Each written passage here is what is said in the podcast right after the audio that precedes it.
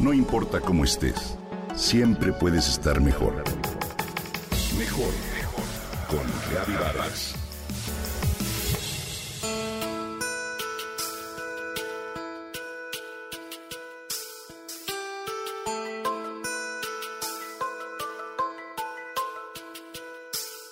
¿A dónde voy?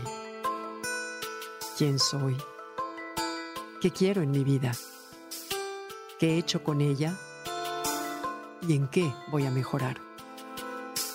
Durante las épocas de crisis dichas preguntas se vuelven más insistentes y la conciencia un poco más atenta a lo que la vida nos manda, tanto en los momentos de celebración como en los retos.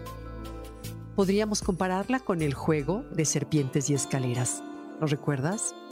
Lo que rige es el azar marcado por los dados. Avanzamos en las casillas ignorando lo que depara el destino.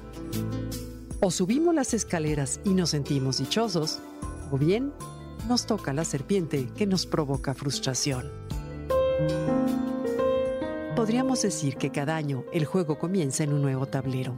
Si bien estoy convencida que cada quien construye su vivir de acuerdo con las decisiones que toma, e incluso también sé que la vida nos presenta retos inesperados, representados en el tablero con la serpiente, que nos obliga a retroceder muchas casillas de manera involuntaria, alguna enfermedad, una pandemia, un accidente, desempleo, etc. Situaciones que ponen a prueba el material del que estamos hechos y cuyo único resultado, estoy segura, es hacernos mejores personas. Bien decía mi padre que los momentos buenos hay que buscarlos, porque los malos llegan solos. Y mientras avanzamos en el tablero subiendo escaleras, quizá no dimensionamos lo afortunados que en ese momento somos.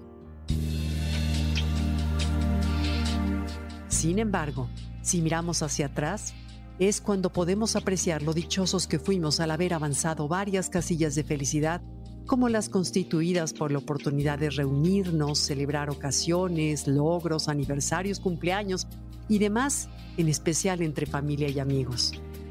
De la misma manera, estos últimos tiempos a muchos nos tocó descender casillas por serpientes relacionadas con la salud por la pandemia o por otras causas, mismas que como un tsunami a todos nos tomaron por sorpresa. Y aunque en el momento no nos percatemos de ello, es precisamente durante dichos descensos en los que podemos crecer más y aprender de las experiencias.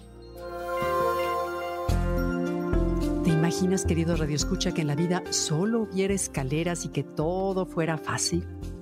Si bien se antoja ideal, me pregunto, ¿no seríamos como aquellos niños consentidos a los que se les da todo, se les otorga todo o se les permite todo y dan por un hecho que merecen las cosas sin esforzarse jamás? ¿Acaso valoraríamos a las personas, las cosas, las situaciones o los momentos bellos y nutritivos de la vida? ¿O bien seríamos seres compasivos, sensibles al dolor ajeno? Me encanta lo que escribe Elizabeth Kubler-Ross al respecto. Las personas más bellas que conocemos son las que han conocido la derrota, el sufrimiento, la lucha, las pérdidas y han encontrado la salida desde las profundidades. Esas personas tienen una manera de apreciar, una sensibilidad y una comprensión de la vida que las llena de compasión, de gentileza y de una preocupación amorosa y profunda. La gente hermosa no se da así nada más. Dios nos dé la sabiduría de vivir este 2022 para tener la serenidad que se requiere en los descensos y la gratitud cuando nos toque subir escaleras.